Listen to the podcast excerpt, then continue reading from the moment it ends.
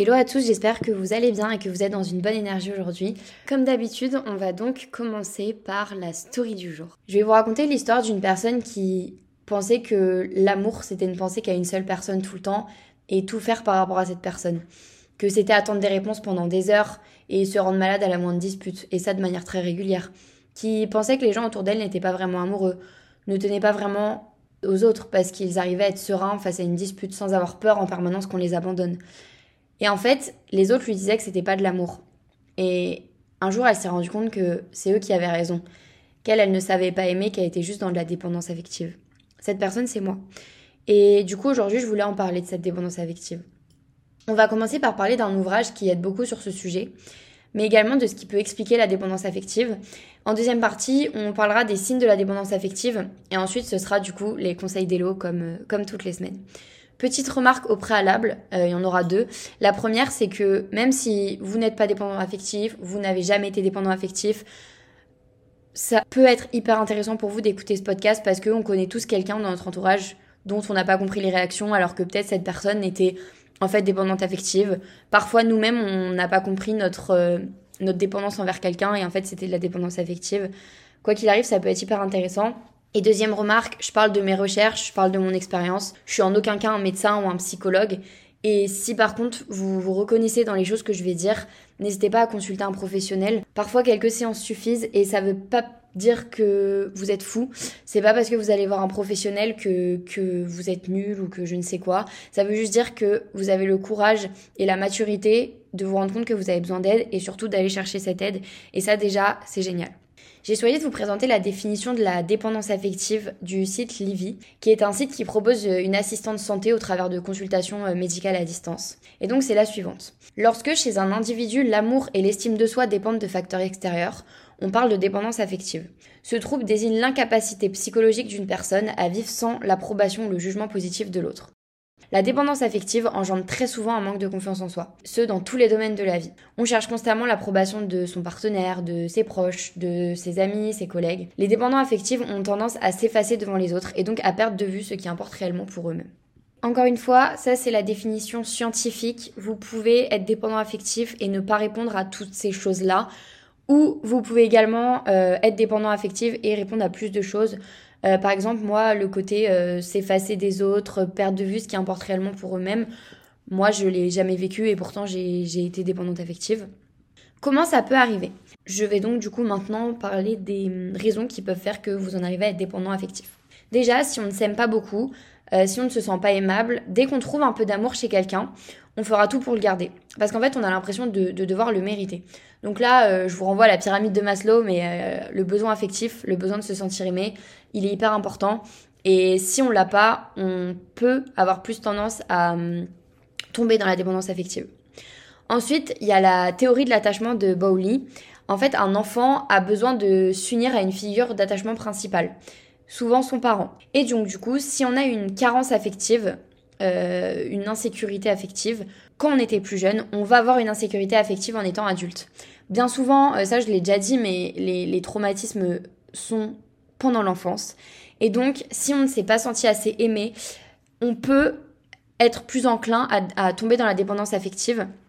Il y a également euh, le fait d'avoir vécu un rejet ou un abandon qui est assez violent, qui a eu lieu dans notre passé, qui du coup crée la blessure de l'abandon.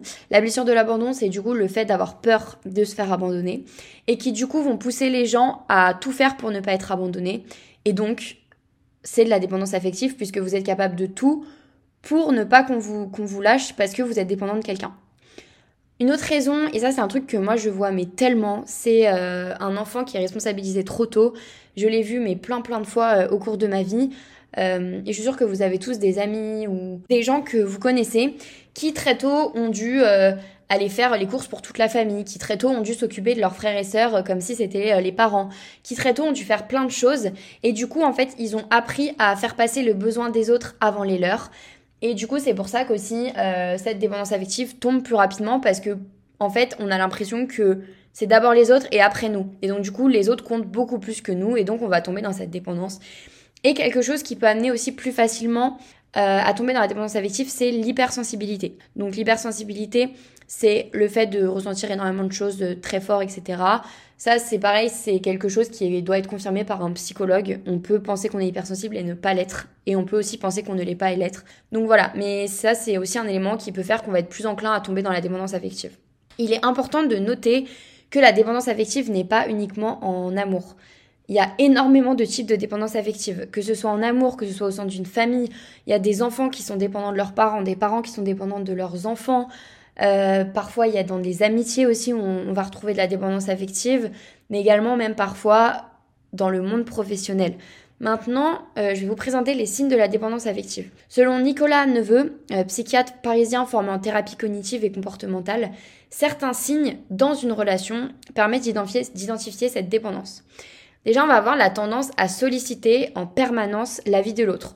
On va tout le temps avoir besoin d'un avis. On va pas être capable de prendre de décisions seul et on est capable de ne pas suivre notre décision à nous, mais de suivre ce que les autres nous disent de, faire.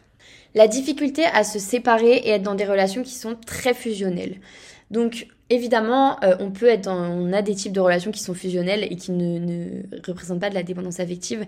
Mais là, on va avoir des gens qui ont vraiment besoin euh, d'être avec l'autre personne tout le temps. Et c'est un besoin qui est très très fort. On va également avoir un besoin excessif d'être aimé. C'est-à-dire qu'on va avoir besoin d'amour, mais surtout on va avoir besoin qu'on nous montre qu'on nous aime, donc tout le temps. Ce qui peut en fait être épuisant pour la personne en face, parce qu'à un moment donné, on, on peut pas, euh, peut pas être tout le temps 100% euh, euh, focalisé sur quelqu'un d'autre. chaque individu a sa vie.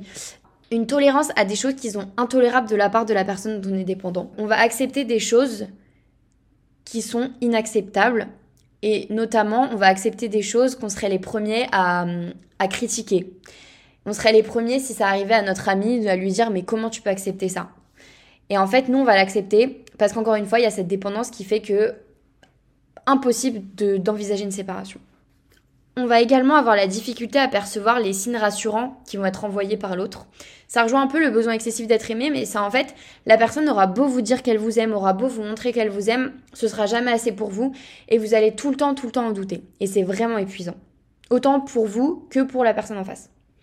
Et par contre, en même temps, il va y avoir le refus de tenir compte du nom de l'interlocuteur. En fait, la personne dépendante affective, elle va être tellement dépendante qu'elle va avoir du mal à accepter que l'autre puisse être indisponible. Une tendance aussi à négliger les autres relations, c'est-à-dire que souvent les dépendants affectifs, ils vont, ils vont oublier leurs amis, ils vont oublier leur famille, ils vont se focaliser uniquement sur la personne avec qui ils sont en couple. Je, je dis beaucoup le terme couple parce que moi, de ce que j'ai vu, la dépendance affective revient beaucoup euh, dans les relations amoureuses. Mais oui, effectivement, je maintiens que ça peut arriver euh, dans d'autres euh, types de relations. Pardon.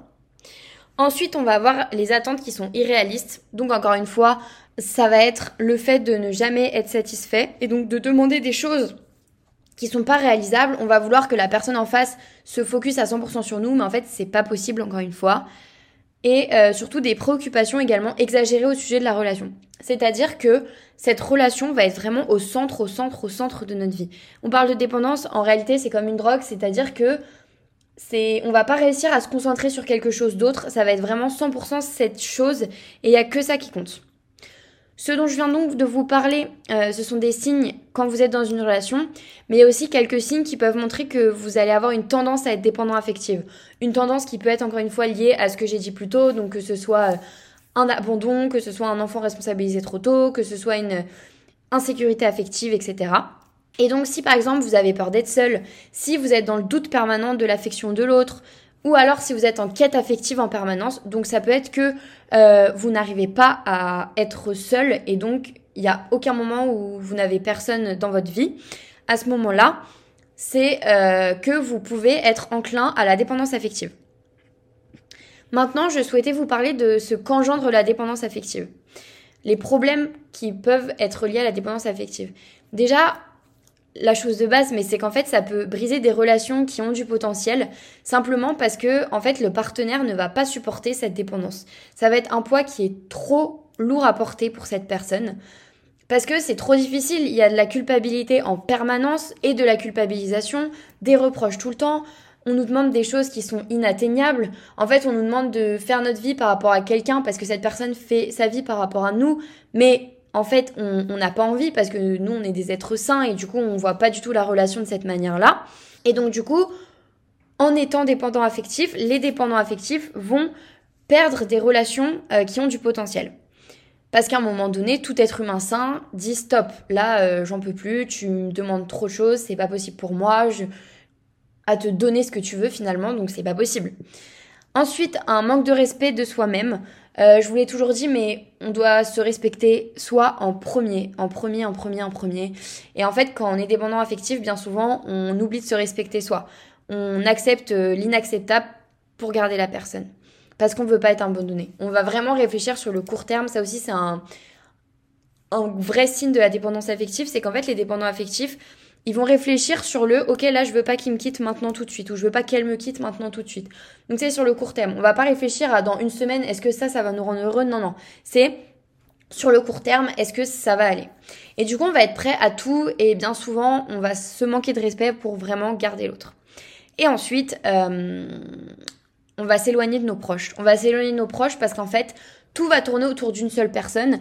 Si un de nos proches ose critiquer cette personne, ose nous dire qu'on n'est pas dans un schéma sain, euh, on est prêt à s'éloigner de cette personne. Et ça, moi, j'ai vu mais tellement de tellement de choses comme ça où en fait euh, des couples, un homme qui éloigne une femme de tout son entourage ou une femme qui éloigne un homme de tout son entourage, parce qu'en fait tout le monde dit à la personne que bah c'est pas sain et, et, le partenaire ou la partenaire va dire mais non, c'est eux qui m'aiment pas, c'est eux qui montent contre toi, qui te montent contre moi, pardon. Et du coup, la personne va même être capable de s'isoler pour ça. Et aussi, du coup, à un moment, les proches, pareil, en auront marre parce qu'ils en auront marre de passer tout le temps en second plan. Donc ça, pareil, faites attention si vous avez tendance à être dépendant affectif, à ne pas perdre des gens qui sont vraiment de qualité dans votre vie parce que vous êtes dépendant. Il est maintenant l'heure des 5 conseils d'Elo pour euh, surmonter la dépendance affective. Premier conseil, ça va être de prendre conscience de ces schémas relationnels. En fait, souvent, vous allez voir que euh, vous allez toujours observer le même schéma. Et ça, pareil, c'est un truc qu'on voit tous. On a tous euh, cette personne qui tombe toujours dans des schémas de relations amoureuses. Mais en vrai, il y a aussi les relations amicales euh, qui sont vraiment dans les extrêmes tout le temps et qui sont, sont pas saines. Et où, en fait, ça s'arrête jamais parce que l'un veut pas vivre sans l'autre. Et en fait, c'est de la dépendance et c'est mais absolument pas sain. Et si vous vous rendez compte que vous avez ce schéma relationnel qui revient, il faut tenter de comprendre où cette dépendance commence. Quelles, sont les caractéristiques communes, par exemple, aux personnes avec qui vous avez eu des relations comme ça, euh, où vous étiez dépendant affectif Affectif, pardon. Qu'est-ce qui fait que vous ressentez ça? Un petit peu avoir une alerte rouge si jamais on voit qu'on, à nouveau, va dans un schéma comme ça, euh, ressentir ça. Et euh, moi, je suis intimement convaincue que tant qu'on n'a pas réglé ce problème, même si on arrête une relation dans laquelle on était dépendant affective, affectif, pardon, je vais pas y arriver, même si on arrête une relation, si on a toujours ce truc de dépendance affective en nous, on le recommencera dans nos autres relations. C'est pour ça qu'il faut vraiment être accompagné. Euh, moi, je sais que j'ai vraiment fait un travail pendant au moins un an pour sortir de la dépendance affective. Une fois que vous en êtes débarrassé, vous avez les armes pour et vous ne retombez plus dedans. Mais c'est pour ça qu'il est vraiment important de, se faire aider. Deuxième conseil, travailler du coup sur l'estime de soi et sur l'indépendance émotionnelle. Je vous renvoie sur mon podcast sur la confiance en soi, mais en fait, le problème quand on accepte tout de la part de quelqu'un d'autre, quand on est dans la dépendance, c'est qu'en fait, on a besoin de l'autre pour exister parce qu'on ne se suffit pas à nous-mêmes. Donc, on a une très faible estime de nous. Et donc, en fait, on va avoir une estime démesurée pour d'autres. Et bien souvent, d'ailleurs, quand on sort de la dépendance affective, on se dit, mais comment j'ai pu avoir beaucoup plus d'estime pour cette personne qui finalement m'a maltraité que pour moi-même? Mais ça, encore une fois, il faut en sortir. Et donc, euh, ça va passer par des exercices, euh, passer du temps tout seul pour se montrer qu'on est capable d'être seul et qu'on n'a pas besoin de quelqu'un. Faire des choses qui nous font peur. Quand je vous dis ça, ça peut être simplement demander quelque chose à quelqu'un alors que vous osez pas. C'est pas forcément euh, un truc qui vous terrifie comme un saut en parachute ou autre. Et aussi, un truc que je trouve important, c'est de se forcer à, être seul si vous vous rendez compte que cette dépendance revient beaucoup. Apprendre à être sans les autres pour vraiment se refocus sur soi. Et une fois qu'on s'est refocus sur soi, plus aller à nouveau vers les autres. Troisième conseil, apprenez à fixer des limites qui sont saines aux autres, mais également apprenez à vous fixer des limites à vous-même. En fait, les besoins des autres ne sont absolument pas plus importants que les vôtres. Bien au contraire. Et encore une fois, c'est pas parce que vous ferez passer les autres avant vous qu'on vous aimera plus. Et c'est même le meilleur moyen de tomber dans des relations toxiques. Alors effectivement, les gens toxiques vous diront que c'est normal que vous le ou la fassiez passer avant, mais la réalité, elle est, elle est pas là. La réalité, c'est que vous devez vous faire passer avant, avant tout. Vous êtes votre priorité. Et je parle pas d'égoïsme, je parle juste du fait de vous faites ce qui vous fait du bien. Vous devez être votre propre priorité.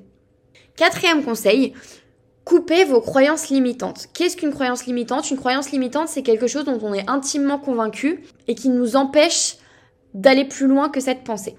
Par exemple, non, les femmes ne sont pas toutes les mêmes, non, les hommes ne sont pas tous les, mêmes. Et ça, dans tous les domaines. Et c'est à vous de modifier vos croyances pour arrêter de penser que comme quelque chose vous est arrivé une fois, ça arrivera toujours. Ne restez pas bloqué dans ces schémas qui sont prédéfinis, sortez de ce type de fonctionnement. Si vous n'arrêtez pas de tomber sur des femmes qui euh, vous trompent, arrêtez de penser que toutes les femmes trompent. Si vous n'arrêtez pas de tomber, euh, je sais pas, sur des amis qui vous trahissent, non, toutes les relations amicales ne sont pas faites de trahison. Parfois, on est tellement persuadé de quelque chose et on veut tellement euh, se dire que dans tous les cas ça va se finir comme ça qu'on attire à nous ce genre de choses. C'est comme la peur de l'abandon. Dans la peur de l'abandon, il va y avoir ce côté, je pousse jusqu'au bout pour voir jusqu'où la personne est capable d'aller. Sauf qu'en fait, en poussant jusqu'au bout pour voir jusqu'où la personne est capable d'aller, pour voir si on ne va pas vous abandonner, c'est là où vous allez créer cet abandon. Donc vraiment, sortez de vos croyances limitantes. Et enfin, euh, dernier conseil, pratiquez l'autocompassion.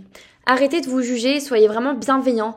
Même si vous avez l'impression de ne pas réussir à vous en sortir, même si vous avez l'impression que c'est tout le temps le même schéma, vous allez y arriver. Euh, vous allez y arriver parce que déjà vous avez mis le doigt sur votre problème. Et là, si en écoutant mon podcast, vous vous reconnaissez et vous dites, ok, bah je suis peut-être dépendant affectif, et eh ben c'est déjà tellement un gros effort.